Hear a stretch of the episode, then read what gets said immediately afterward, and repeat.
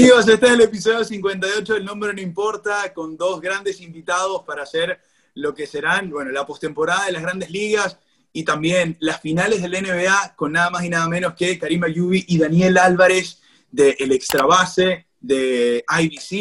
Eh, lo hace todo el señor. Dani, ¿cómo estás? Bienvenidos a El Nombre No Importa, hermano. Un gustazo tenerte acá.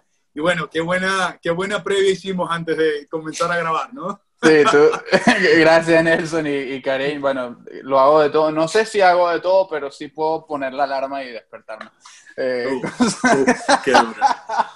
Qué duro. Más adelante contaremos esta anécdota. Más adelante lo contaremos, bueno, pero, pero un gusto estar aquí con, contigo nuevamente. Eh, habíamos estado al, principio del año cuando hablamos, o sea, que conversamos de, de todo el tema de Houston y todo lo demás. y vino la pandemia, vino la sanción, vino absolutamente todo. Y bueno, ahora eh, cuando todo el mundo pensaba que no iba a haber temporada, ni béisbol, ni, ni planeta, ni nada, bueno, tenemos... Eh, Gracias a Dios estamos vivos, eso es lo importante. Gracias a Dios estamos vivos, ¿no? O sea, al menos el 2020 no, está cerrando bien con las finales de la NBA y, y las grandes ligas también con la postemporada.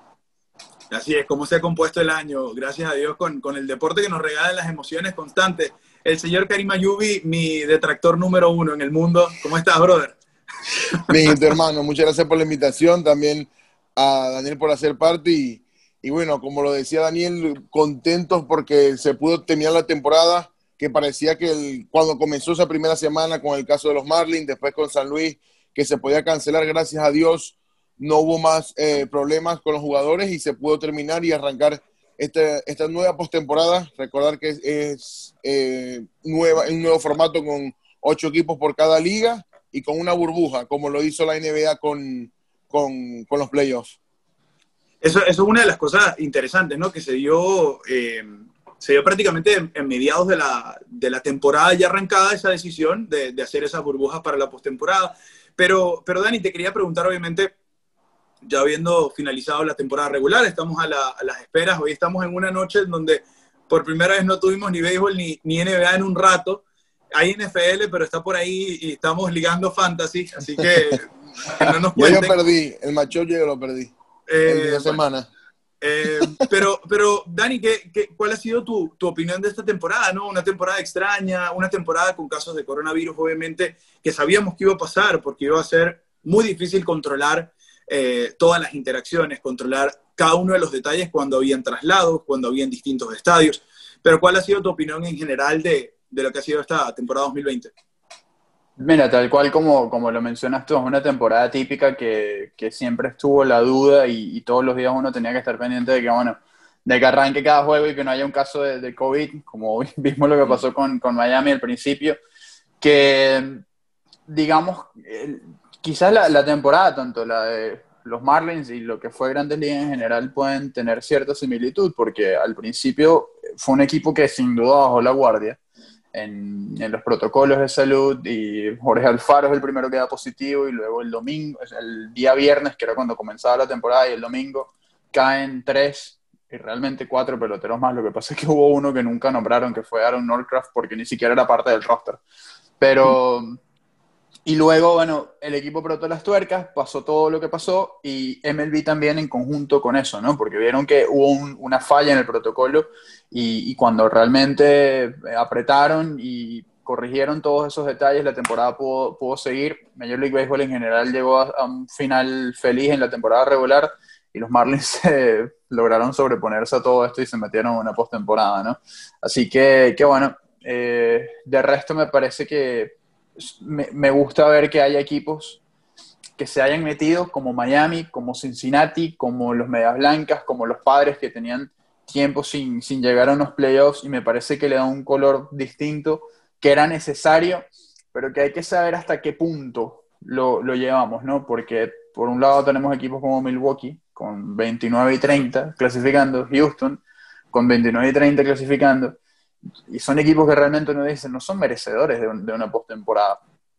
¿no? Y, es como un premio más a la, a la, mediocridad, pero es parte del formato y todos están en, igualdad de condiciones y me alegra que hayamos tenido sorpresas y, actuaciones eh, sobresalientes y, cosas que, que uno eh, necesitaba realmente, porque fueron meses muy oscuros, no, por, no solo por la pandemia, la discusión de la asociación de peloteros, con la liga, o sea, fue, fue una nube negra que estuvo encima del béisbol por varios meses y, era necesario que, que, fuera, se diera una temporada tan buena.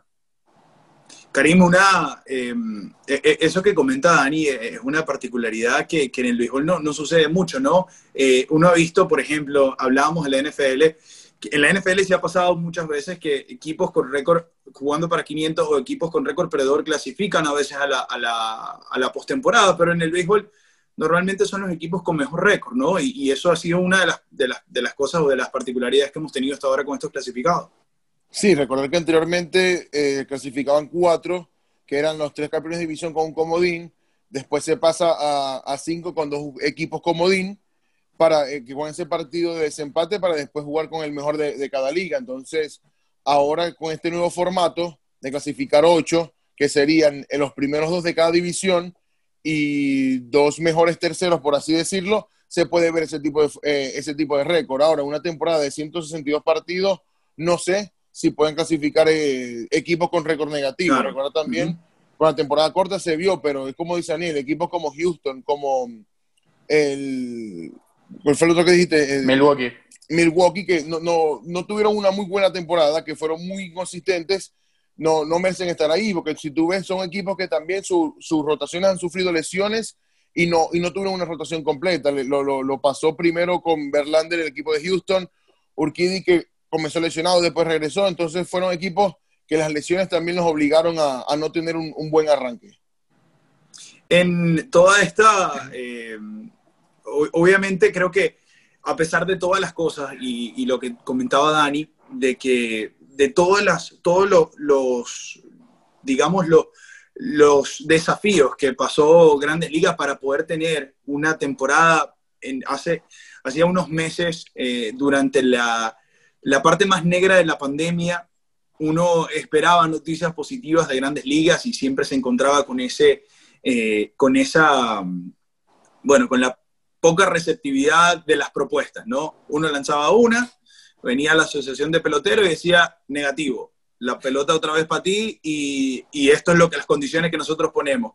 Venían obviamente los dueños y, el comisionado, pasaban la pelota otra vez y, no se encontraba ese, ese eh, formato. Pero bueno, tuvimos la temporada y, y, gracias a Dios, como decía Karim al principio, tuvimos béisbol, tenemos béisbol en este momento y creo que hay que pasar a la postemporada y analizar eh, los enfrentamientos, ¿no? Ir cada uno, cada uno de estos enfrentamientos y, ir prácticamente hablando de cada equipo. Yo quiero comenzar por la Liga Americana y, Dani, te quiero preguntar por los Rays de Tampa Bay, un equipo que gana la división este de la Americana, eh, era, los Yankees eran el gran favorito, eh, con pandemia o sin pandemia, pero los Rays se sabía que iban a estar ahí, que iban a estar en la conversación y que iban a ser un equipo, un equipo muy duro. Eh, quedan como el, prácticamente el primer sembrado de esta llave en, en, la Liga Americana, midiéndose contra los Jays, que fue eh, un equipo sorpresa que, por cierto, Karim, te dije, en el formato viejo te dije que iban a clasificar porque, bueno, con el corazón, pero... Eh, pero ¿cómo ves esta serie en, en, en particular? Los, estos, estos Baby Jays con, con, ese poderío ofensivo, esa duda en el picheo, contra unos Rays que la consistencia fue, fue la clave y es parte de lo que nos tiene acostumbrados. El kindergarten, le digo yo, ¿no? La, guardería con, bueno, Caban, Bichette, Vladi, eh, bueno, Jeff Shaw, Lourdes. Travis Shaw, Lourdes Burriel, eh, Nate Pearson, pues, un montón. Nate, Pearson, o sea, y sí, no, por supuesto, ¿no? Y además la, la, la casa de los de los hijos de los, de los ex peloteros, ¿no? Eh, pero mira, me parece que es una serie mucho más pareja de lo que la gente cree. Eh, sobre todo porque al tener, al tener a, Hyun Jin Ryu, el que ha sido uno de los mejores lanzadores del béisbol en los últimos tres años, eh, cuando lo del 2018 no fue, casual, no fue casualidad y lo demostró en 2019, y este año lo continuó. Me, me, parece que puedes incluso tener una pequeña ventaja sobre, sobre Blake Snell con, con los Rays. Sin embargo, cuando yo veo al equipo de Tampa, no le me cuesta encontrarle una sola falla. Tú mencionaste algo importante, Nelson, y es que los Yankees siempre fueron el favorito, sin lugar a dudas. Y siempre la duda fue si iban a estar saludables o no. El año pasado sufrieron una cantidad de lesiones impresionante y aún así dominaron el este de principio a fin, sin ninguna, realmente Tampa en algún momento que se acercó y que estuvo ahí, pero no fue algo sostenido, eh, digamos, que puso, haya puesto en peligro a los Yankees. Tampa este año, así como los Yankees, sufrieron lesiones. Los Yankees en un momento perdieron a Stanton, perdieron a George, perdieron a LeMahieu, perdieron a Gleyber Torres, eh, con Paxton, con Knapp, con Gio Urshela, eh, una cantidad de lesiones otra vez. Chapman las primeras semanas que se las perdió por COVID, etc. Pero Tampa en algún momento llegó a tener 12 y hasta 13 jugadores en la lista de lesionados. En, en distintos puntos había otros que ya estaban incluso desde antes de empezar la temporada. Pero cuando tú tienes ese número de, de, de lesionados y ganas 40 juegos en una de las divisiones más difíciles del béisbol, porque más allá de enfrentar a Nueva York, a Toronto, a Boston, a Baltimore, que jugó buena pelota, del otro lado tenías que ver a los Mets, a los Nacionales, a los Marlins, increíblemente hay que decirlo, pero a los Marlins, eh, a los Phillies, o sea, tenías una división y a los Bravos, que fueron los campeones. Claro. Entonces, me, me, parece que tienen muchísimo mérito y me cuesta encontrarles una falla. Esto fue un equipo que este año ganó con varios protagonistas en, distintos momentos. El año pasado también lo hizo. Este año ganan 40 juegos con Yoshi Tsutsugo, Jim Choi, Yandy Díaz en el, en el line-up, Nathan Lao, y el año pasado fue exactamente lo mismo. Entonces, sí, sí. wow, eh, ¿cuál es la falla del equipo de Tampa y, y, qué gran trabajo ha hecho la gerencia y el cuerpo técnico y Kevin Cash, que para mí debe ser el manager del año de la Liga Americana? con lo que decías con respecto a Toronto de Hyun Río, de verdad que han lanzado muy bien. Lo, que me llama la atención es que para el primer partido va Matt Shoemaker contra, contra Blake Snell, no, no va Río, Río va para el segundo. De verdad que me sorprende la decisión de, de Montoyo, pero como lo decías, cuando uno revisa la ofensiva de Toronto me parece superior a la de Tampa Bay, pero cuando vemos en el picheo es muy superior a la de Tampa, tanto en, en abridores como en relevista. Recordar que esta es la única serie de las ocho que vamos a tener, que son los únicos equipos que se enfrentaron en la temporada. De resto, las otras siete series, los equipos ninguno se en la temporada. Recordar que fueron los del este los que se enfrentaron entre ellos, los del central y los del oeste. Y los únicos equipos que coincidieron en el este fueron Tampa y, Toronto, y es la única serie que, de equipos que se conocen y jugaron entre sí en la temporada. Excelente punto. El, eh, una de las cosas que obviamente uno siempre, cuando te toca analizar postemporada en, en, en otros años, eh, hablas del factor localía, ¿no? En, este, en esta oportunidad, eh, todos estos equipos que van a jugar unos en San Diego, otros van a jugar en Arlington, eh, ya vienen acostumbrados de jugar, algunos en sus estadios, otros como los Jays no, pero tienen, no, no, han tenido público. Y esto va a ser un factor que, se va, que va a permanecer. Entonces, aquí no vamos a tener ningún, ningún factor extra. Entonces, quiero que, quiero que vayamos a la, a la predicción de esa serie. Yo, yo me tengo que ir con el, con el corazón. Eh, los Jays, yo, yo, yo, voy a seguir con los Jays ahí hasta adelante, hasta que me, lo, hasta que me los eliminen, pero, pero yo los veía el año pasado y veía con un equipo que tenía mucho potencial. Conversaba con Montoyo y él decía, eh, las, cosas, las cosas van a salir y, y esta, la, la, la gerencia de, de Ross Atkins y y, también el, el, el, presidente de operaciones, eh, que se me, se me, escapa el nombre en este momento, antiguo de, de Cleveland, eh, apostaron, Mark Shapiro. Shapiro, exactamente, apostaron muy duro a traer a, a traer a Ryu y a traer, y a traer piezas que pudiesen aportar, ¿no? Eh, lo mismo Travis Shaw, que terminó siendo Joe Panic. Entonces, a pesar de que, de que Tampa tiene el favoritismo, me voy con, con los Jays. ¿Cómo lo ves tú, Dani? No, yo creo que, que, yo voy con los Rays. Es más, yo voy con los Rays de una, de, una hasta la última semana. Ya tiene su llave hecha el señor. Sí, no, fíjate que la llave no, pero al menos los, Rays los tengo definidos, incluso antes de la postemporada. Eh, pero, pero sí, yo, yo voy con, con el equipo de, de, Tampa, porque otra vez es un equipo muy completo eh, que me, me cuesta digo, buscarle una falla porque su rotación es muy buena con Snell, con eh, con Charlie Morton. Eh, y después está el establo, como lo llamaron, del bullpen de, de, los Reyes de Tampa Bay, que tú agarras, sacas unas piedras y las abres, mueves así, sacas un pitcher desconocido que va y lanza 98 y no sabes quién es. Bueno, ese, es el equipo de, de, Tampa, ¿no? Y además me parece que, que, está muy completo. Sin embargo, lo que dices de Toronto es muy interesante porque cuando ellos firman a Ryu, y creo que también es algo importante para él, Porque Ryu venía de un proyecto súper establecido y uno de los mejores equipos del béisbol, o quizás el mejor como los Dodgers. Y, vas a un una división... exacto, exacto, una división difícil. Y vas a un equipo que está en una reconstrucción. Y ahí hubo dos mensajes. El primero de Ryu de que, mira, hay un proyecto aquí que va en serio. Y la primera prueba es, firmándote a ti.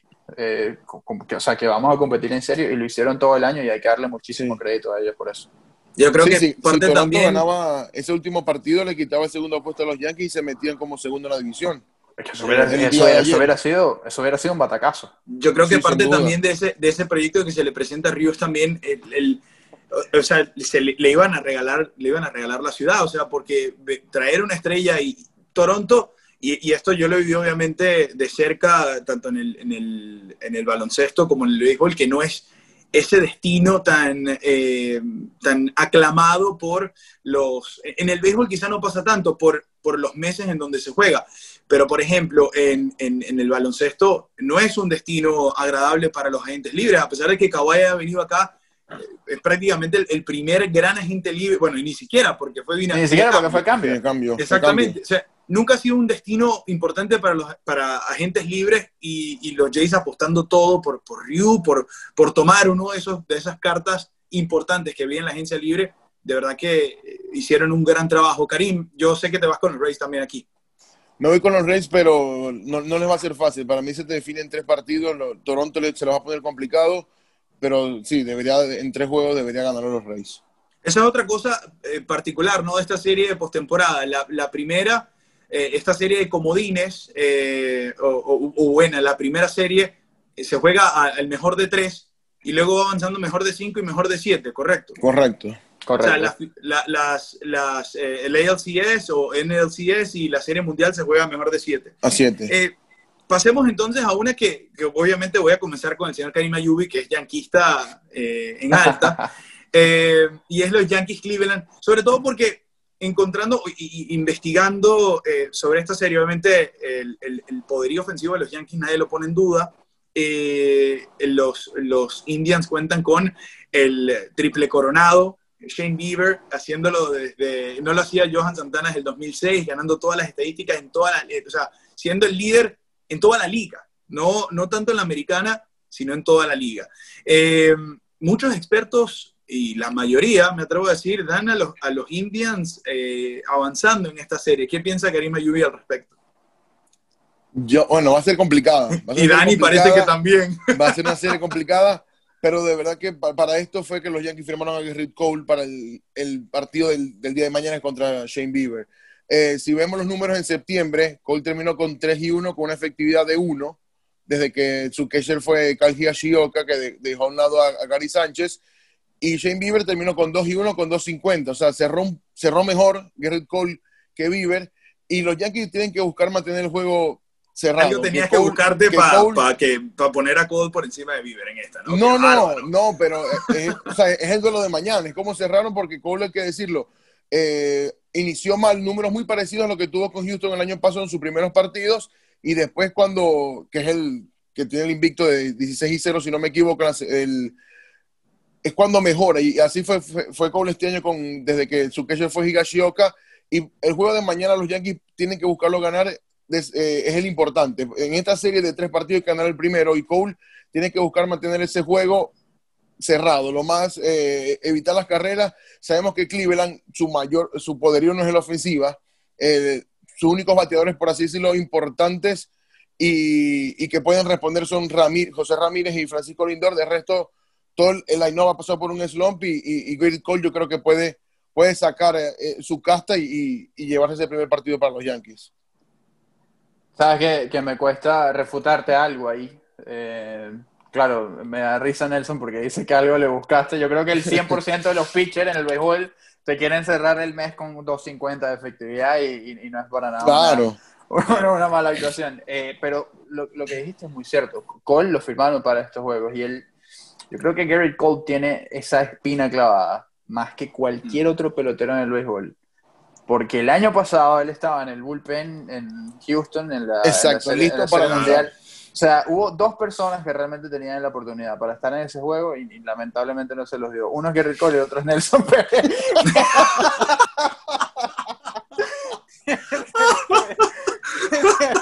Ya va, señores, esta es la mejor conexión, la mejor conexión que se ha hecho en este podcast. Necesitas esa información. Pero eh, tiene, tiene eso. Y, el line de los Yankees, no puedo. el line de los Yankees es demasiado, es demasiado fuerte. Pero yo no veo al, al como, o sea, una ofensiva realmente que, o sea, aun cuando la de los Yankees está ahí, pero con el picheo de Cleveland y cómo, cómo lo han venido manejando en, los últimos 60 juegos en la temporada, empezando con el hombre de mañana, con Shane Bieber, y luego con Plisak y McKenzie y Carlos Carrasco, que tuvo un año espectacular y sobre todo sabiendo la, la condición en la que está, que no es que ha superado la leucemia del todo, porque no la ha superado, él sigue todavía con, sigue todavía con eso. Pero, pero el hecho de, de, que Cleveland haya vuelto así, con, con, un bullpen que ha estado trabajando bien, con Karen Chuck, con eh, Brad Hand, eh, algo está haciendo Oliver Pérez, no sé en dónde encontró la, la fuente de la juventud que sigue eh, rindiendo.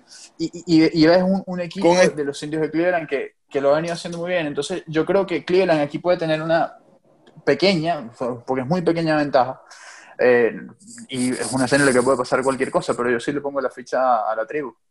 Sí, con lo que decía de Oliver Pérez, con este nuevo formato, con esta nueva regla de que, de que los lanzadores tienen que enfrentar al mínimo de tres, uno pensaba que lanzadores como Oliver Pérez no iban a poder conseguir equipo o, tener una buena temporada, y con todo eso lo, lo, tuvo el mexicano.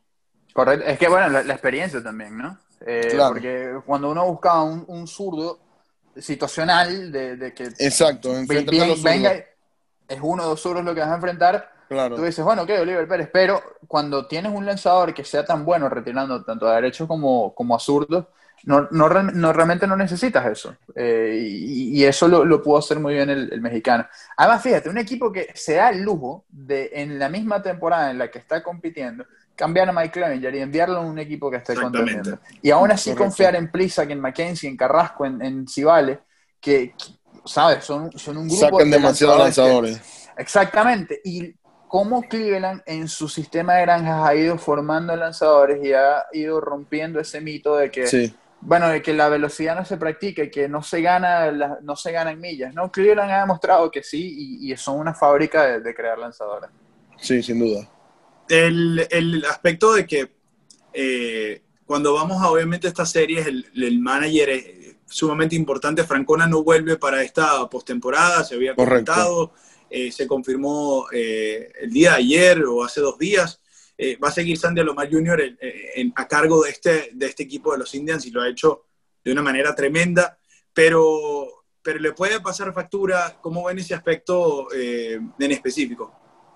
Buen punto, buen punto, porque Alomar, así como, como lo ha hecho muy bien su equipo, y me parece que ha manejado muy bien el, el, picheo, sí, tú necesitas esa experiencia. Cuando tú tienes un tipo como Francona, que tuvo tanto éxito con Boston, que también lo ha tenido con el equipo de Cleveland y que sabe, eh, digamos, manejar esos equipos en, en esas situaciones, puedes tener eh, una pequeña ventaja. Sin embargo, me parece que han establecido unos parámetros en Cleveland y que han tenido una comunicación perfecta todo el año entre Francona y Alomar que realmente deja al equipo muy bien parado en ese sentido y no creo que vaya a pesar tanto, pero, pero sin duda puede ser una diferencia.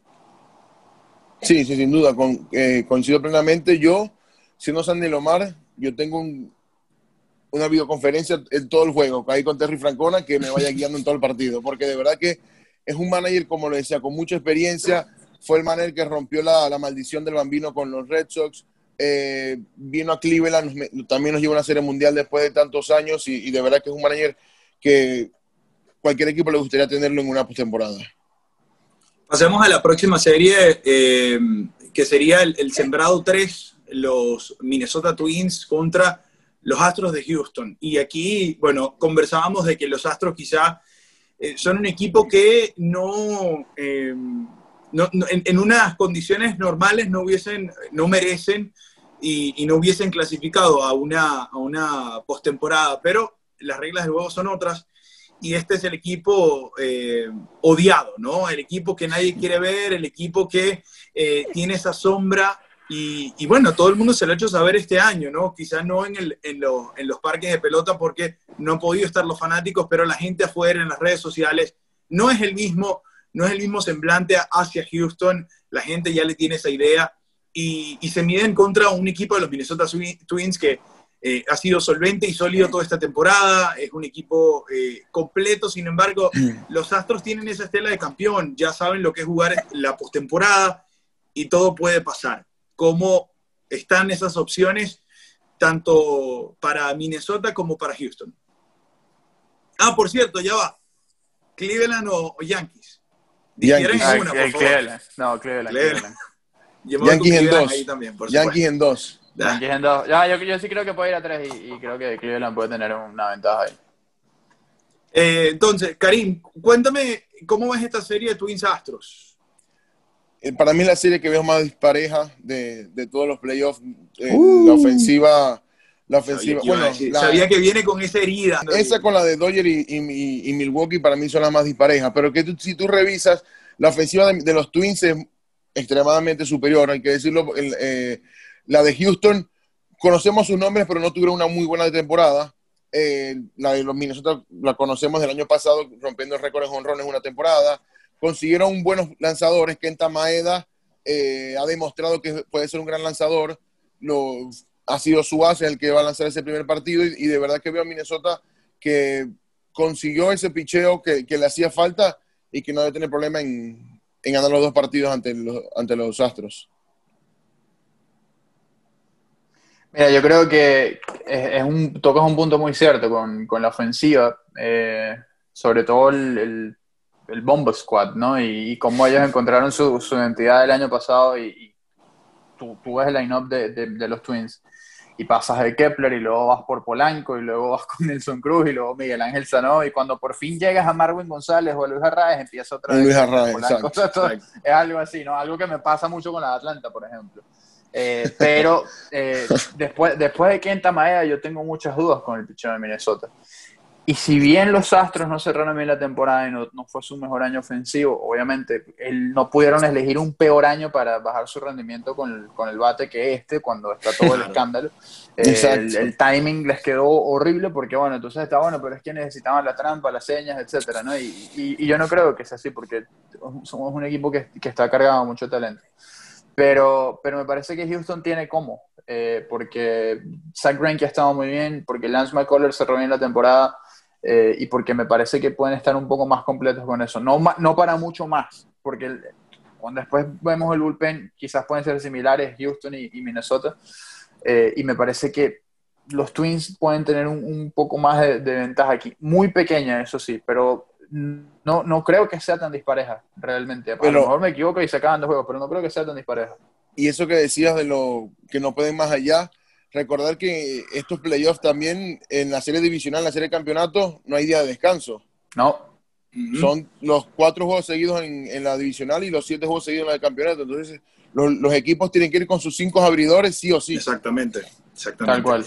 Tal eh, cual. Eh, eh, eso, ese es un punto muy interesante y creo que va a ser clave para, para, el resto de esta postemporada. creo que aquí los tres nos vamos con, con los Twins yo, voy, yo voy con Houston. ¿Te vas con Houston? yo, voy con, Houston. Yo voy, yo, voy con Minnesota. Yo creo que se le acaba la suerte a, se le acaba la suerte a los Astros y, y, van a caer esos palitos por ahí. Van a, van a darle palo. eh, tenemos entonces para cerrar la Liga Americana el, el equipo que terminó con esa segunda siempre, que fueron los Atléticos de Oakland, pero cuando uno ve esa clasificación, todos los equipos muy cerca, ¿no? El equipo de Oakland nada más perdió 24 juegos, 36 victorias. Eh, se miden a unos Chicago White Sox que eran al inicio de temporada, en la normalidad, los, ya los veíamos como un equipo que potencialmente iba, iba a competir. Eh, no, se, no se pensaba obviamente serie mundial, etcétera, pero sí, sí, sí iban a competir por, por la postemporada. Y obviamente este formato los ayuda, la, la presencia, y es un equipo que termina con un muy buen récord, y le queda eh, los Atléticos de Oakland. ¿Cómo ven esta serie? Dani. Fíjate que eh, esta sí puede ser muy pareja, porque yo veo el, line-up de, los Medias Blancas de Chicago, el de los Cuban Sox, como muchos lo, han llamado con la cantidad de, cubanos tantos cubanos que, Es más, el, otro día el line-up tenía un solo americano, que bueno, tenía Manderson y, y estaba Nick Madrigal también. Y digo, bueno, esos son los importados. los que fueron a reportar.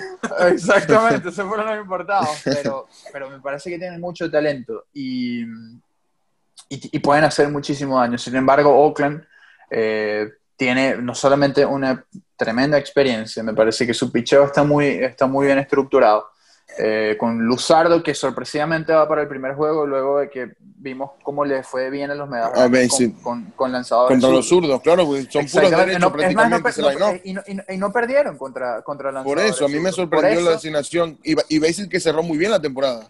Bueno, como pitcher del mes en la Liga Americana. A mí me sorprende, me sorprende esto porque eh, lo que uno dice, bueno, ¿y qué pasó aquí con, con, con Bob Melvin? Quizás, y, la forma en cómo estructuró el la rotación, porque Basie ha, ha, debido ser tu hombre el, para, para este juego. Claro, no estaba definido sino hasta el último día, penúltimo día, cómo iban a, quedar del 1 al 8. y, eso también. White Sox, hay que decirlo, la última semana cerró muy mal, pasó de ser campeón, campeón divisional a, a, primer comodín.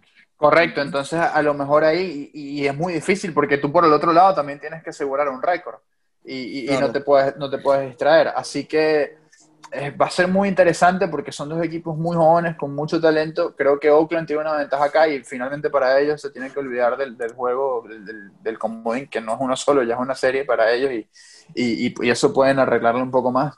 El bullpen es una, es una locura. Eh, también la, la, rotación tiene buenos nombres. Eh, uno decía, bueno, se va Matt Chapman, no va a estar en toda la temporada, pero Jake Lamb ha estado quizás mejor a la ofensiva y jugando una muy buena tercera base. Sí, increíble.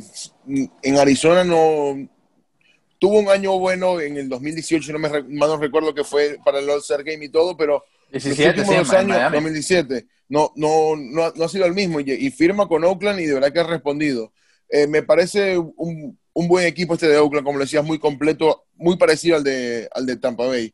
Por donde tú lo veas, un equipo súper completo que no le ves este, nada negativo por ningún lado Ahora, tienen que olvidarse de esas malas rachas que tienen en playoff.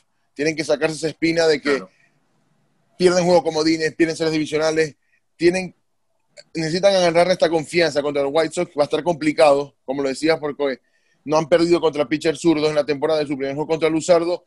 De perder ese partido, mantenerse enfocados porque tienen un equipo con que ganar los otros dos.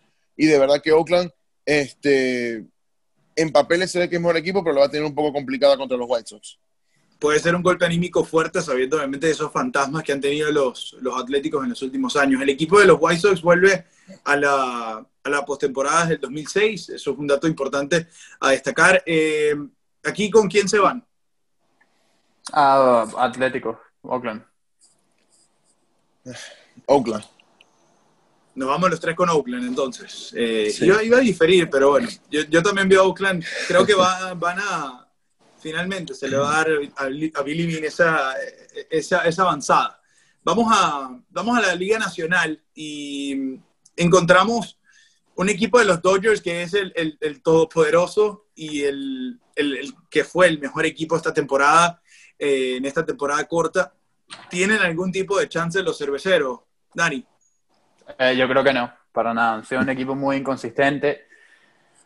Eh, perdieron a Corbin Burns, que es la, el, gran golpe para ellos. Brandon Woodruff no puede lanzar tres días seguidos y, y no, y, y, Devin Williams no puede lanzar los otros días, ¿no? Además que, que, va a ser un problema. E, ellos van a necesitar parar una ofensiva que es súper completa, empezando con, con Mookie Betts y Seager y Bellinger y Monsi y Turner. Pollock y todo el mundo. Y Pollock y entonces... Es como Twins.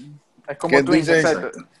Pero además es la ofensiva de los Twins con Kershaw, Bueller, Exactamente. o sea, y, y que puede estar entre los finalistas o candidatos para Dustin May, que, que, yo no, yo estoy esperando que vuelva el público y que empiecen a vender las pelucas, así como venden los gorros de panda, bueno, las pelucas de Dustin May con, el pelo así de, de, carrot top, ¿no? Eh, no sé si se acuerdan de pero, pero algo así puede, puede ser, ¿no? Con, con, el equipo de los Dodgers. Es, es muy difícil. Eh, creo que sería una gran sorpresa y a muchos les molestaría, ¿no? Si un equipo que con récord eh, por debajo de 500 vaya elimina al, mejor del béisbol, pero son cosas que, que, pueden pasar. Sin embargo, no, no le veo mucho, mucho chance al equipo de Milwaukee. Karim, te cambio la pregunta. Estos Dodgers finalmente no pueden, pueden ir a, por todo. deberían, es el, es el año que, que parece que tienen todas las piezas acomodadas para por fin conseguirlo. Llega un Mookie Betts, eh, se, te va, no, no, lanza la temporada de David Price, pero te consigues con Dustin May que lanza de gran manera. Gonzolin, como el Daniel. de Kershaw también, y tenía una temporada muy buena. Hay que ver, hay que ver en postemporada porque ha sido su, hmm. su, punto débil en toda su carrera. Yo le sigo dando la pelota el día que. Sí, claro, sin duda, pero eh, eh, eh, es el momento. A Karim le encanta, le encanta, le encanta descartar. pero es que no, no es descartar, pero sí es los momentos importantes cuando Doyle ha estado cerca, les ha dado la pelota a Kershaw y te ha votado todos los partidos en postemporada. Entonces, eh, es algo también que hay que destacar, hay que decirlo. Este es el año que, tiene que demostrar y, y, necesitan ese Kershaw para conseguir esa serie mundial. El equipo más divertido de esta temporada, no sé si coinciden conmigo, pero fueron los San Diego Padres. Sin duda, sin duda. Y, sin duda. Y se miden en equipo los, Cardenales de San Luis. Padres. Slam eh, díganlos todos, díganlos todos. Este. se, se, miden contra un equipo de los Cardenales que vuelven a, a la postemporada también desde, eh, bueno, y los padres desde el 2006 no están en, en, playoff, los White Sox son los que, los que vuelven desde el 2008, los padres del 2006. Eh, este es un duelo eh, interesante también, un duelo parejo, pero yo le pongo la fichita a Tatis y, su, y, eso, y esos muchachos de los padres que de verdad, qué divertido ver ese equipo de pelota este año. Tatis. Es como, como hay que llamar a esta gente. Eh, no, es increíble, porque además uno después dice, ¿y cuál es el MVP de los padres? Porque Tatis tuvo un gran comienzo y el, el mes de septiembre no, no fue tan, tan buena. Y Manny Machado nunca, nunca bajó el, ritmo. Eh, y tremendo lo que hizo Manny Machado. O sea, tú pagas 300 millones para que Manny Machado hiciera Exactamente. esto. Y, y, entonces ahora eh, van a, parece que van a recuperar a Clevinger para la postemporada porque... Para la serie de campeonato, posiblemente, creo, ¿no? Es posible que, que lo tengan. Eh, hoy estaba lanzando Mike Clevenger pelotas en Petco Park. Vamos a ver si, si puede regresar para algún momento en, en la postemporada. Y es un equipo que, que, está muy completo y además que supo encontrar su. O sea, encontrar cómo tapar los huecos. Y en el trade deadline, AJ Preller, que es como dejarlo en un trade deadline, cuando tienes todas las piezas, es como un niño, una juguetería y una tarjeta de crédito negra. O sea, haga todo lo que quiera. O sea, es una locura lo, que, lo que hizo. Y lo mejor de todo, que consiguió todos los jugadores que necesitaba sin dar a sus principales prospectos. Exacto. Eso fue bárbaro. Bárbaro. Eso fue lo mejor de todo. Es más, todavía el mejor. Es más, lo voy a decir así. El mejor pelotero en los padres no hizo su debut este año, Mackenzie Gore. Mackenzie Gore, correcto. No lo hizo. No lo hizo. Al menos el mejor pitcher, pero no, no, lo hizo. Y yo digo, qué peligro este equipo. ¿Y, a, dónde pueden llegar? Sí, porque eh, Dinelson Lamed demostró por fin no por fin, porque venía con lesiones, pero demostró el pitcher que, se esperaba que fuera. Entonces, en esta serie corta, de verdad que con la Met, Zach Davis y Chris Paddock no deberían tener problemas, que deben ser esos tres para, para, esta serie contra, contra Cardenales, debería tener problemas eh, San Diego con sus tres lanzadores de, clasificar. Sin embargo, le quiero dar mucho crédito a San, a San Luis y todo lo que hicieron en el año, porque tuvieron 17 días en cuarentena eh, perdieron ah, todo ese tiempo y lo, lo, que jugaron en septiembre fue bárbaro. Con Mucho doble juego. Entre agosto y, septiembre, eh, siete de ellos en el último mes. Un caso muy similar al de los Marlins. Claro, los Marlins fueron mucho más peloteros los que perdieron y, y tú dices, oye. Y tuvo más tiempo para recuperar los juegos. Exacto, sí. Y bueno, bueno, San Luis no completó el calendario. Eh, exacto, tuvo 28. Exacto, empezando por ahí. Y hay que darle mucho crédito a ellos. Y además, bueno, ya tienen la experiencia, ya tienen esto, el, eh, prácticamente todas sus piezas funcionando muy bien. Así que es una serie muy, mucho más pareja de lo que la gente cree. Sin embargo, sí me voy con, con los frailes.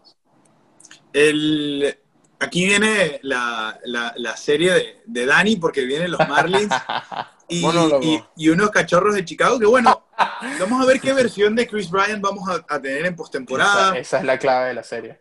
Pero pero cuéntame de, estos Marlins que, se meten en, la postemporada, eh, un equipo que cómo ha sufrido y, bueno, obviamente la, cobertura que hacía en el extra base, cabe destacar el shoutout porque porque es muy buena y, ustedes que lo tienen tan de cerca, ¿no? Esa, esa cobertura y esa, y esa posibilidad de conversar con Mattingly y, en específico con, con eh, ese grupo, de verdad que ha sido una, una hazaña tremenda. Una hazaña tremenda que en lo personal me alegra porque es el equipo de la ciudad, te pasa lo mismo con, con, los Blue Jays. Claro. Pero sobre todo porque nosotros empezamos corriendo este equipo y entonces era, bueno, pero es que ustedes están cubriendo a los Marlins, que ya no, ya no hay nada que ver ahí. Y, ay, es septiembre y es 22 de septiembre, 23, lo que sea. Ay, ¿qué vas a hacer tú para el estadio con un equipo claro, que tiene derrotas? Y yo digo, bro, pero es que eso no tiene que ser el trabajo y, eso, y es que es un, Claro. es un proceso. Y, y ver eso, que, que haya llegado de esa forma, en verdad que, que fue una gran sorpresa. Mucho crédito a mi eh, Miguel, Eh, Rose, Miguel. el, el, Ed Rojas, lo que hicieron. Aguilar, Cervelli, Brandon Kinsler. eh, Me parece que lo, lo- cómo fueron armando ese grupo eh, y que desde el día uno del sprint training, tú hablabas con cada uno de ellos y te decían, nosotros vamos a hacer algo especial este año en el, en el este. Y Sandy Alcántara lo dijo desde el primer momento, nosotros le vamos a dar una gran sorpresa a todos. Que era Y decías, ah, pero, Alcántara. ¿cuál, pero ¿cuál es la sorpresa, digo yo, que van a dar? Bueno, la sorpresa terminó siendo meterse en postemporada y, y, y así como mencionamos el caso de San Luis, yo no creo que algún equipo en la historia haya tenido que mandar de un solo golpe de 18 peloteros a la lista de lesionados. Los Marlins lo hicieron y en su, primer- en su primera semana de regreso van y ganan cinco juegos seguidos. Correcto. Y yo digo, oye, hay- hay que, hay que darle mucho, mucho crédito a eso. la mentalidad, ese y ese factor, ese lo que, lo que contagia el grupo eh, termina siendo muy importante y, y de verdad que, que para, para todo el público de- del béisbol ha sido una, una hazaña tremenda, pero obviamente no podemos, eh, no podemos descartar este equipo de Chicago porque mucha hazaña de, de Miami, pero un equipo de los Cubs que es un equipo sólido y es un equipo que tiene también argumentos importantes para eh, seguir luchando en esta postemporada. Karim, ¿cómo ves toda esta serie? Sí, es una serie que mucha gente podrá pensar que va a ser muy favorito los cachorros, pero yo no lo veo así. Eh, tienes un Kyle Hendricks y un Yu Darvish que son, tuvieron una gran temporada, pero si tú revisas la rotación de los Marlins, tienen lanzadores que también pueden mantener el juego cerrado y mantener a los Marlins peleando. Sandy Alcántara, que lanzó muy bien. Sixto Sánchez, que es un grandísimo lanzador y siempre se, se- desde, siempre fue uno de los principales prospectos y se esperaba que fuera este, este lanzador. Pablo López también.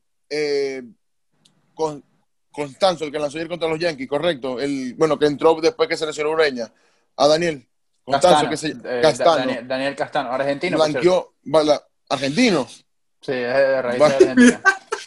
Ya va, ya va, yo te quiero. Un argentino Esto blanqueando a acabo, de hacer, esto acabo de hacer, esto acabo de hacer el momento más real de Karim en el podcast.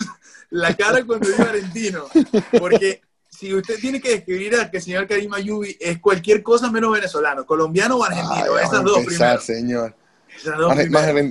Pero. ¿Argentino? No, no. no, sino que argentino jugando béisbol es, es sorprendente. Ah, ojo, él, él, él, la él es de raíces, el papá. Claro, argentino. pero Es como gramática, igual, sigue, como sigue gramática. teniendo, Exacto, sigue como teniendo gramática. familia allá, pero, pero, pero, oye. Claro, eh, no, lanzó un partidazo ayer. Entonces, son lanzadores que de verdad también pueden mantener el juego ahí y la ofensiva de los Marlins también ha sido muy buena. Ha sido muy, muy buena y, y de verdad que le pueden complicar hacer los Cops. ¿Por Sin duda. vas? No, Perdón, eh, Dani, Dick perdón. Zucker. No, no, no. no, no, no, no, no. No, bueno, eh, es, que- es, es que sin duda, porque es- los Cubs, eh, ojo, en los Cubs en, en casa fueron uno de los equipos que peor estuvo bateando y, y me parece que ellos, la ventaja la puede tener aquí quizás el picheo de los, medias- de los cachorros, perdón. Porque ellos son los que están en ese estadio y saben Claro. perfectamente cuándo el viento va a soplar en contra y cuándo va a soplar, eh, sabes, a, a favor de ellos. Y, y Miami no, no estaba acostumbrado a esto en todo el año. Y son dos estadios completamente diferentes cuando, Sí, cuando sí. se termina corriendo así. Eh, sin embargo, me parece que por cómo cerró el año en Miami y cuando tú vas al, al picheo de los Marlins, en, digamos, más proyectado hacia su bullpen, con Alcántara, que va a abrir el primer juego, con Pablo, pues, posiblemente que venga después, y con Sixto, eh, me, me parece que pueden tener una, una pequeña ventaja, sobre todo con el- el- la ofensiva y el picheo. Y ya después de ahí sí no le veo mucha vida a, a los Marlins luego de eso, pero, pero ya que han llegado hasta acá es, es realmente eh, muy destacado y, y va a ser una serie muy pareja. Con eliminar a los e-. Cops, con eliminar los Cops y están dando un paso importante. Claro Bueno, yo, lo, yo no sé, me encantaría que dejaran No, entrar no, a claro, una sola, pero- una sola, no, no, no, que dejaran entrar a una sola persona al estadio y que sea Steve Bartman y lo pongan en Exacto. el otra vez. No habría ningún problema con eso. A ver dónde está, ¿no? No, no Ya, sabe nadie. Nadie No lo sabe. Además, ¿a, a quién le estará ligando este hombre? Sería, sería Dicen interesante. que, dice que Steve Barman entró en Witness Protection para cambiarle Sí, la vida. y, y tiene 17, 10 no sé, a lo mejor está en Andorra, ¿qué sabes tú? No sé. Pobre, pobre, pobre hombre, de verdad que, era lo que le decía, era lo que le decía Nelson, que los Marlins clasifican desde el 2003 cuando quedan campeones y cuando eliminan a los Cubs en ese serie de campeonato, cuando pasó a Steve Barman y que remontan un 3 a 1.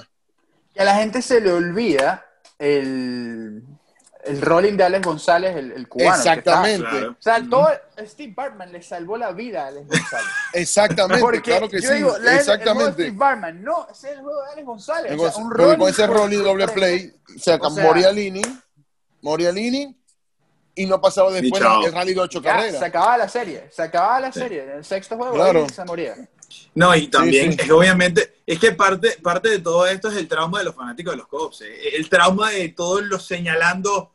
No, Siempre tiene que haber un culpable. Alou, o sea, eh, fueron muchas cosas, muchos factores determinaron ese, ese señalamiento del pobre Steve Barman, que bueno, esperemos que, que esté por ahí viendo, viendo pelota todavía. Yo creo que ese, ese hombre ya no bebe hijos.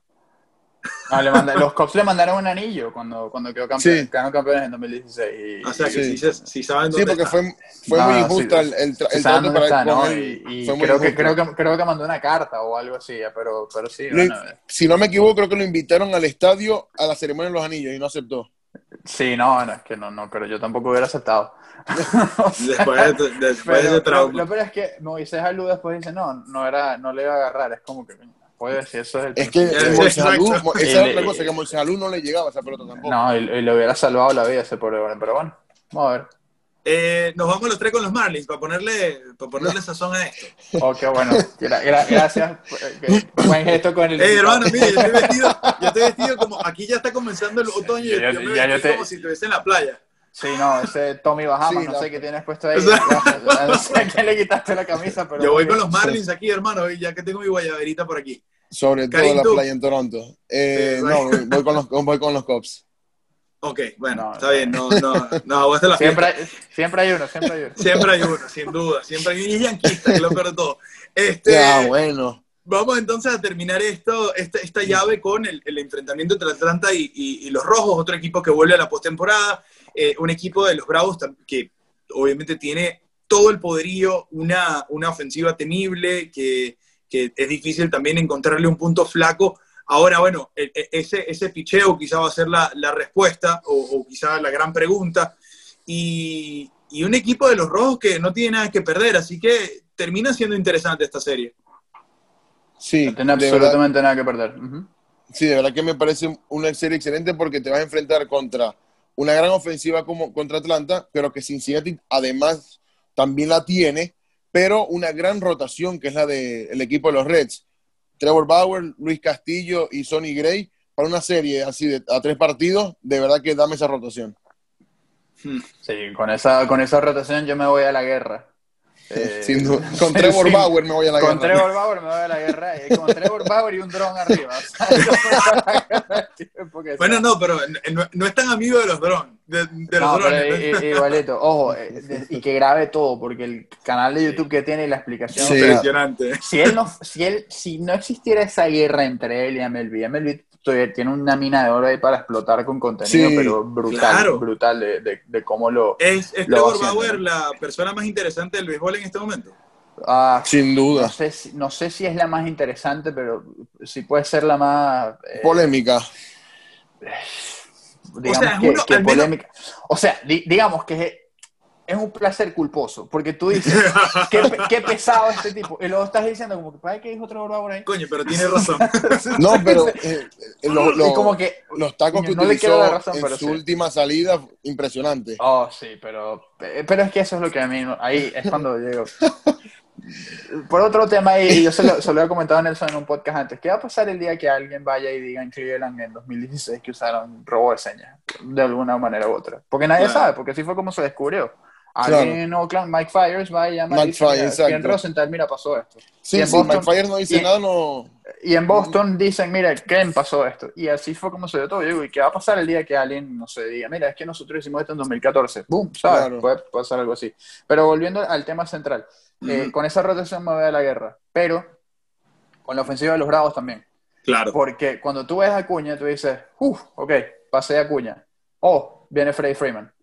Va- oh, viene Marcelo Zuna. Oh, viene Adam Duval. Y después Mark X. Y después Albi. Y después eh, Travis Darno, que otro que no sé de dónde sacó este poder ofe- ofensivo. Lo, lo tú controla la pandemia. Lo que los Mets estuvieron esperando, los Mets lo estuvieron esperando toda su carrera, cambia su carrera. Tampa Bay, en Tampa Bay explota y aquí lo vuelve a repetir con Atlanta. Exactamente. Entonces, cuando por fin llegas al noveno bate, tú dices, ok, ahora viene Acuña otra vez. ¿y, ahora, y, ahora- y- en, y en dónde para esta gente? Y me parece que con Freak, que puede estar al nivel de, de cualquiera de los Young de la Liga Nacional, porque pichó así todo el año y ya está Sí. saludable del, del tobillo, y después con el muchacho Ian Anderson, que no, to- no lo conocen mucho, eh, me parece que, que puede tener una pequeña ventaja ahí Atlanta. Puede ser una serie muy pareja, y si Cincinnati gana y barre, no es una sorpresa, no debería ser una sorpresa para nadie. Sí, Pero- con, pero los Bravos- con Bauer y Luis Castillo no puede ser No. sorpresa que te ganen dos partidos. Para, para nada. Y, y- pero me parece que la ofensiva de Atlanta puede, es, la, es la que puede sobreponerse a ese picheo de los, Pero- de los rojos. Pero Cleveland necesitan que Bauer y que Luis Castillo lancen los nueve innings, porque si pasan al bullpen, ahí acaba todo. Cincinnati. Cincinnati, sí, Cincinnati. Cincinnati. Él se quedó, él se- él se- él se quedó en Ohio, Sí. pues. Claro, sí, está bien, está bien. Es que está pensando en Cleveland porque va contra los Yankees, entonces complicado ahí. Dije Cleveland, Este- ah, me perdí, me fui. Eh, hermano, cuénteme. Tiene, tiene eh, las, las descargas de Justin Bieber en el, en el Spotify, nadie sabe por qué. Cuénteme cómo, con quién, con quién se van. Yo sé que Karim se va a ir por Cincinnati, sin duda, Sí. se le ve en la cara. Sí, sí, me voy con Cincinnati. Yo me voy con los. Bravos, Dani. Sí, yo también me voy con los Bravos, ahí, ahí te acompaño. Ahí, Termino Yo me voy con. Cincinnati. Terminamos esta llave y con la última pregunta. eh, yo tengo ya un, un, eh, finalista de Serie Mundial del señor Daniel Álvarez y son los, los Rays de Tampa Bay. Eh, ¿con, quién se, ¿Con quién se enfrentan los Rays de Tampa Bay en esa Serie Mundial? con los Dodgers de Los Ángeles. No, Yo creo que no es cantado, cantado porque ni siquiera, yo no te diría que cantado, pero sí, sí me parece que es el equipo más fuerte para, para llegar ahí y ya después que sea lo que Dios quiera, porque en verdad que, veo esos dos equipos muy fuertes y creo que lo mencioné en una transmisión de, de IBC hace ya dos, tres semanas. Es que no veo a los Rays fallando y a los Dodgers tampoco. So, en los Dodgers lo único que me preocupa es el bullpen al final. Como Eh, siempre. Claro. como siempre, yo creo que ya es hora de que Dave Roberts reaccione Hmm. y, y no, no se quede enganchado en una, en, en una rotación de, de 3, 4, 5 relevistas. Yo- en el bullpen. Tiene yo un, no entiendo- bullpen más amplio, no sé. Yo no entiendo cómo lo siguen renovando y renovando y renovando, de verdad. Bueno, algo, algo ojo, perdió dos series mundiales. eh, Por decisiones de él. y, y, y últimas, o sea, y digamos, las últimas cuatro, o sea, las, las cuatro series que ha jugado de postemporada Roberts, en 2016 fueron los Cubs, y los Cubs fueron los campeones. En 2017 fueron los Astros y los Astros fueron los campeones con el tema de la tecnología. Sí. En 2018 fue el mejor equipo Boston. del béisbol en Boston y en 2019 fueron los nacionales.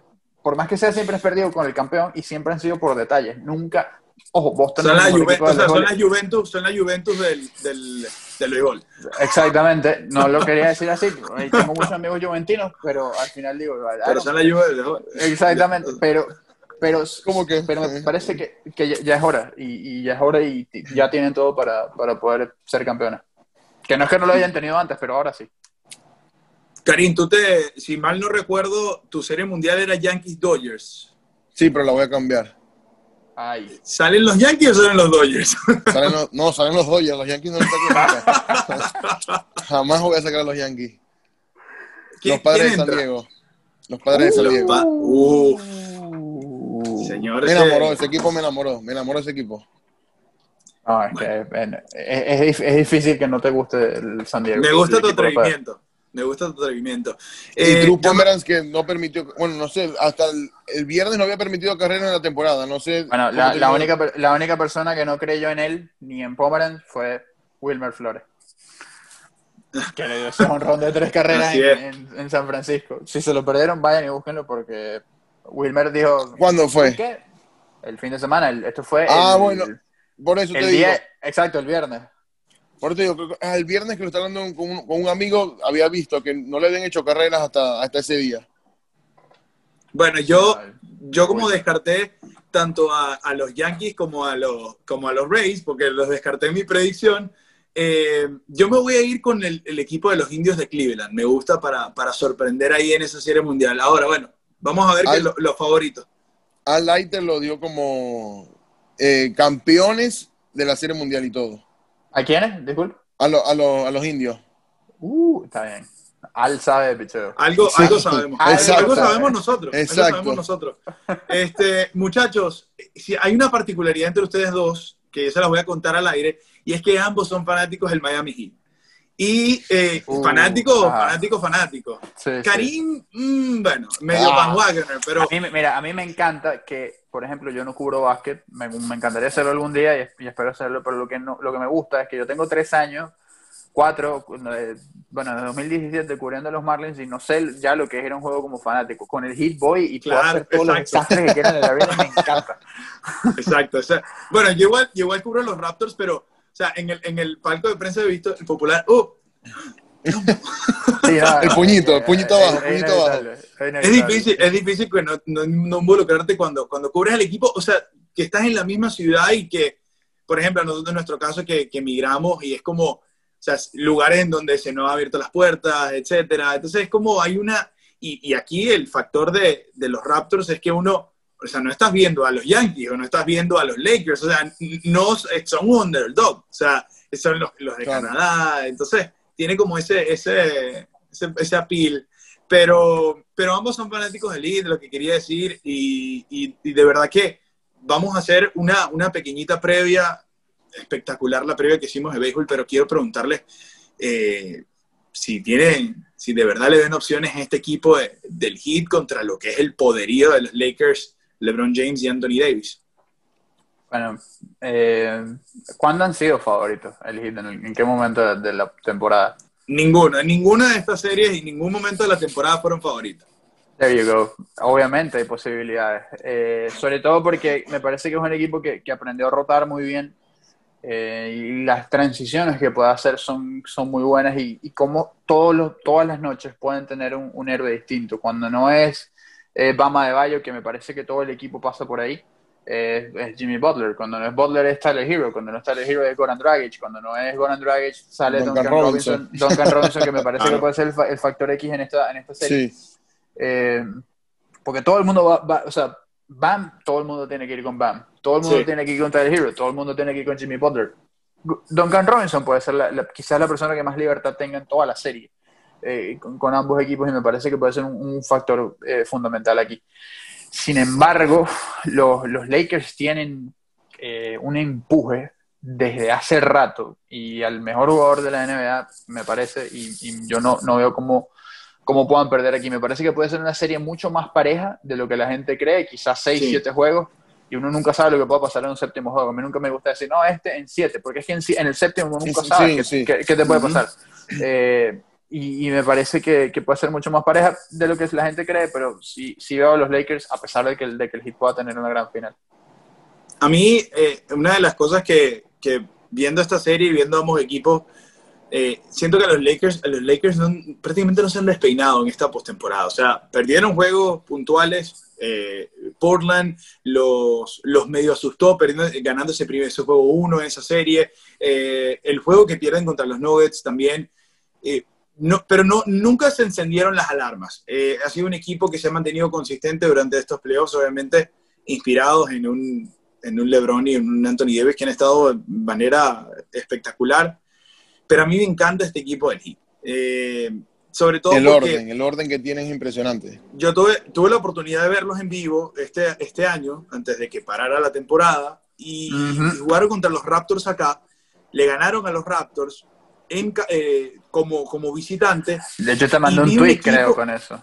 Claro, y vi un equipo, vi un equipo demasiado sólido. O sea, era un equipo que tú decías, y esto fue pre-explosión eh, Tyler Hero, con un Kendrick Nunn que era el novato más figura, que ahora ha pasado como a un segundo plano por la experiencia y porque Dragic en ese momento no estaba eh, bien físicamente y, todavía no, había, no teníamos la explosión de Bam de, pasar de ser un jugador con un potencial eh, importante a ahora consolidado como uno de los mejores defensores y también con, como un anotador muy versátil.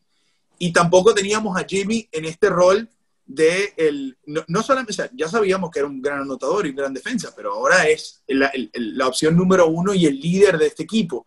Entonces, este, este equipo pareciera que el cielo fuese el límite, porque, porque no tiene miedo y porque está acostumbrado a estar siempre en, en, como que detrás de, en, las sombras, muy al estilo Pat Riley también, me gusta. Eso iba. Y, esta, y esta personalidad que tiene tanto Butler como el equipo, eh, no se van a dejar, no se van a dejar abrumar por este equipo de los Lakers. Mucho LeBron y mucho Anthony Davis, pero, pero los veo sólidos. Sí, a eso iba. Eh, para mí la, la, mente maestra que está atrás de este Miami Heat sin duda es Pat Riley. Desde hace que 12 años viene siendo el, presidente de operaciones del equipo junto con Spolstra, llevando Spolstra como coach. De verdad que es un equipo que ha hecho las cosas de gran manera. Se fue a LeBron, el equipo prácticamente pasó a los últimos lugares y poco a poco fueron construyendo con pick de novato, con la firma de Jimmy Butler, en este equipo sólido, que es lo que buscaba eh, Pat Riley. De verdad que me ha gustado mucho lo, que ha hecho el Heat. Si hay un equipo que de verdad le puede complicar las cosas a los Lakers, es el orden de este Miami Heat. Es un Eric, un Eric Spolster y un Pat Riley que conocen a LeBron, que lo tuvieron varios años en, el Heat y que por ahí pueden, pueden saben cómo poder eh, atacarlo y cómo poder este, sacar lo, peor de LeBron James, que para mí es muy poco lo peor de LeBron James, pero de, pero de verdad que... ¿Qué es lo peor de LeBron James? Exactamente, pero de verdad que Miami Heat para, mí puede dar, puede dar una sorpresa aquí a los Lakers. Sí, no, pensaron en una sorpresa. Yo incluso ni siquiera sé hasta, hasta qué punto es sorpresa. Porque sobre todo un equipo de Milwaukee. Exacto, es que, es que pues, volvemos a lo mismo quizás contra Indiana uno puede decir, ok, pueden eliminarlos acá. Sí. Pero no en cuatro. Pero barrieron, exacto, pero barrieron. Milwaukee, bueno, hasta aquí llegaron. Lo ganaron en cinco juegos. Y han podido ganar el cuarto, que no dejaron tener pendiente, pero ese, ese, cuarto era ganable completamente. Sí, sí, sí. Boston, bueno, Boston. Ganaron en seis juegos. Una serie con los Lakers en siete, sigamos sumando cuatro, cinco, seis, siete, o sea, pudiera, pudiera darse, pero sí, yo sí creo que, que los Lakers aquí sí, sí es otro, otro peso, ¿no? Ojo, son, son dos equipos que, se han construido muy bien, porque recordemos, ninguno de los dos estuvo en la postemporada del año pasado. Eh, y ahora es, un equipo completamente diferente.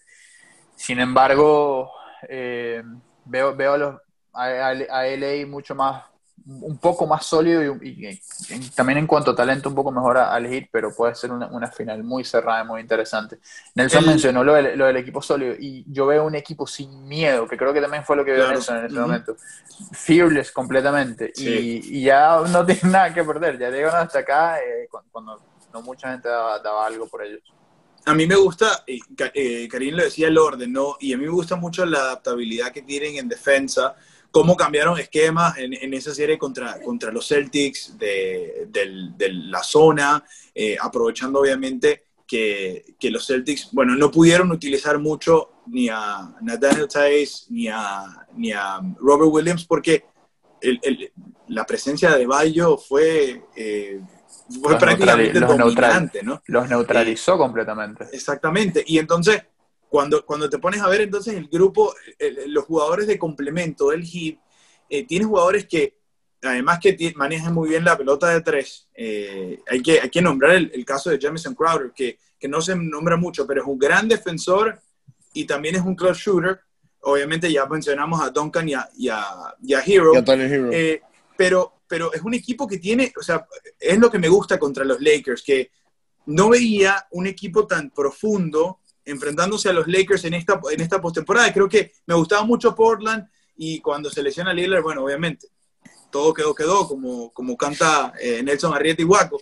Pero eh, hasta ese momento no, había visto. Y bueno, los Nuggets son un equipo muy profundo, pero lo, lo resolvieron muy bien los Lakers. Que... Hay, hay, un nombre aquí que no estábamos mencionando, que ya este yo, sé con, yo sé con quién viene.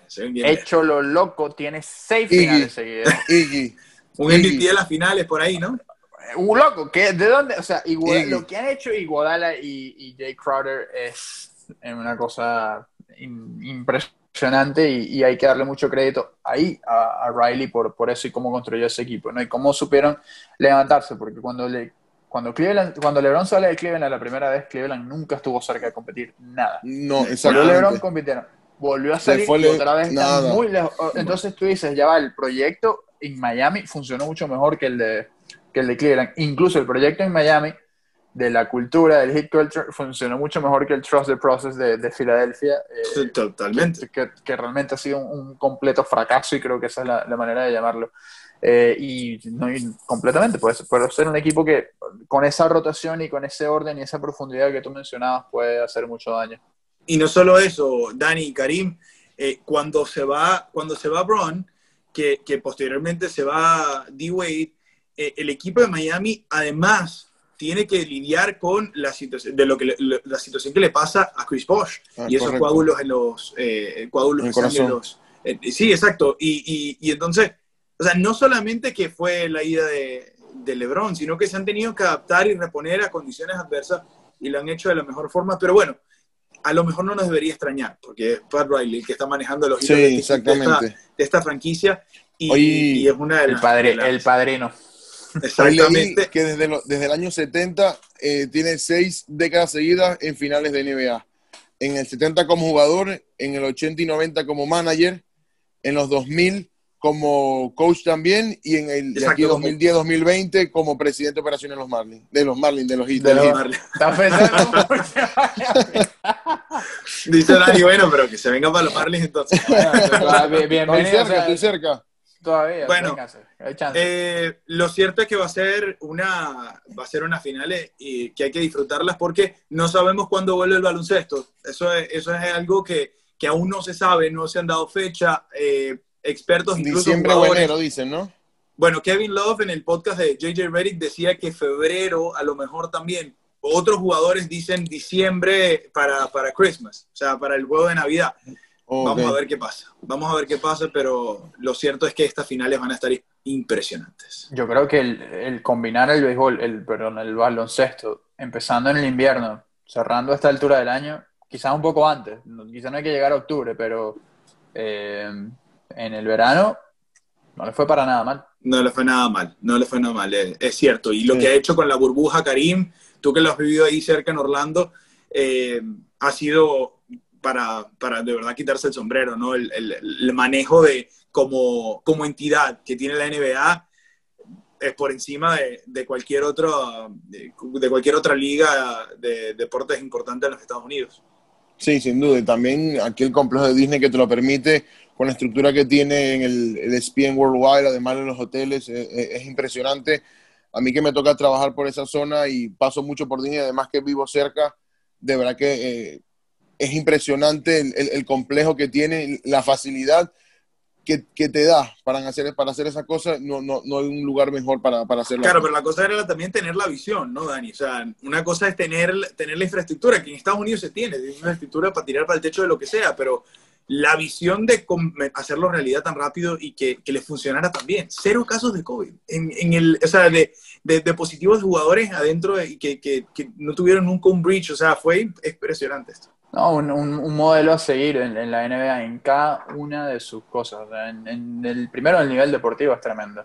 Eh, el marketing, las relaciones públicas, eh, el orden, el draft. Eh, o sea, aquí el país se paraliza cuando ve el, draft de la NBA y lo mismo con la NFL. O sea, son, son cosas, son dos ligas modelo que hay que seguir y, y, que realmente eso, yo, yo, creo que son los mejores ejemplos para cualquier liga en el mundo, del deporte que sea.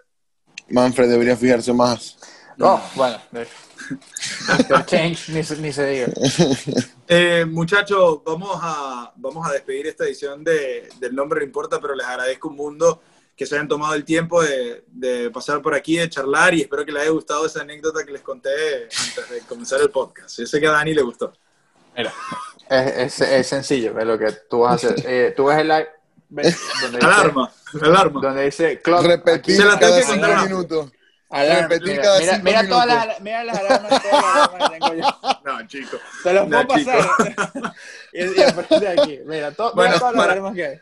Para que la gente, le voy a dejar el teaser a la gente. Eh, yo pude, tuve la oportunidad de ir, oh, perdón, iba a tener la oportunidad de ir a cubrir el juego 7 de la Serie Mundial en Houston el año pasado y perdí el vuelo. Así que ahí está. ¿Por qué? No me ¿Por qué desperté. ¿Por qué el no me vuelo? desperté?